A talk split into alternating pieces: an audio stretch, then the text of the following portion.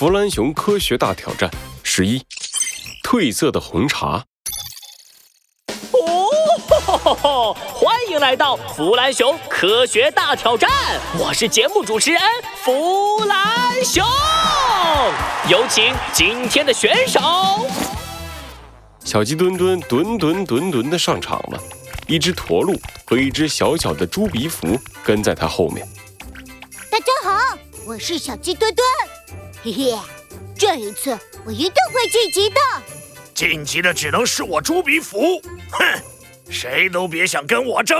下一位，弗兰熊的话还没说完，驼鹿就迫不及待地抢过话筒。啊，观众朋友们，大家好，欢迎收看今天的节目。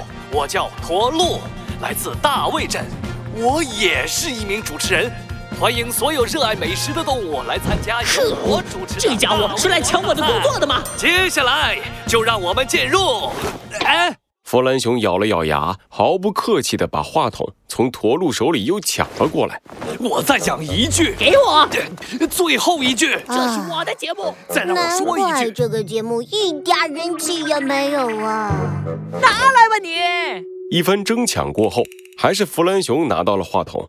他赶紧大声宣布：“让我们进入紧张又有趣的科学大挑战吧！请听题，请把一杯红茶变成透明的茶。”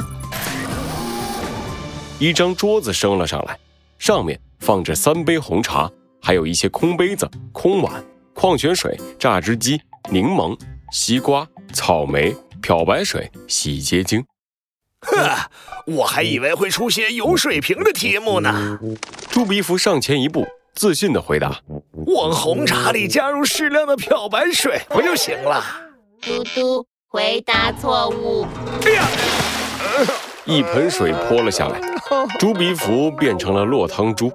哦，弗兰熊大笑起来，得意洋洋地说：“我的题目不可能这么简单。”加入漂白水，这杯就不叫茶，应该叫毒药啦！突然，小鸡墩墩灵光一闪，自信地说：“哇，我有答案了！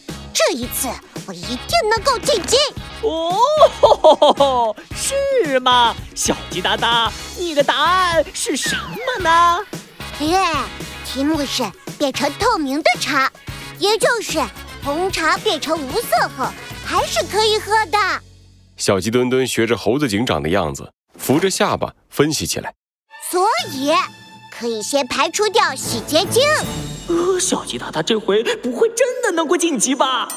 而且题目是要变成无色的，所以有颜色的草莓、柠檬和西瓜也都要排除掉。哈哈，果然是我想太多了哦！小鸡大大真是永远都不会让我失望呢。所以我的答案是：把红茶倒入大碗，再往里加入大量矿泉水，红茶就没有颜色啦。哦，小鸡哒哒，你的分析真是太精彩了！嘿嘿，小意思，小意思啦。嗯，可惜，嘟嘟回答错误。一盆水泼了下来，小鸡墩墩一下子变成了落汤鸡。首先，那个装红茶的碗要足够大。否则，矿泉水没办法把红茶的红色稀释掉。第二，往红茶里加入那么多矿泉水，那么它还是茶吗？又又失败啦！驼鹿走了上来，他把柠檬放到了榨汁机里，先榨出半杯柠檬汁，接着将柠檬汁倒入红茶中。柠檬汁里的柠檬酸与红茶里的色素发生反应，就能把红茶变成无色的茶水。叮咚，回答正确。礼花从四周飞射而出，驼鹿朝着弗兰熊伸出了手。弗兰熊怕他又来抢话筒，急忙宣布：“驼鹿晋级！”弗兰熊，你再让我说一句。呃，今天节目到此为止，欢迎下期继续收看。弗兰熊的科普时间。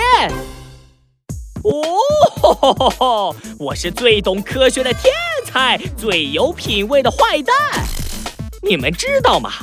红茶之所以是红色的，是因为它含有一种色素，而柠檬汁里的柠檬酸能够和这种色素发生反应，红茶的颜色会变浅，甚至变透明哦。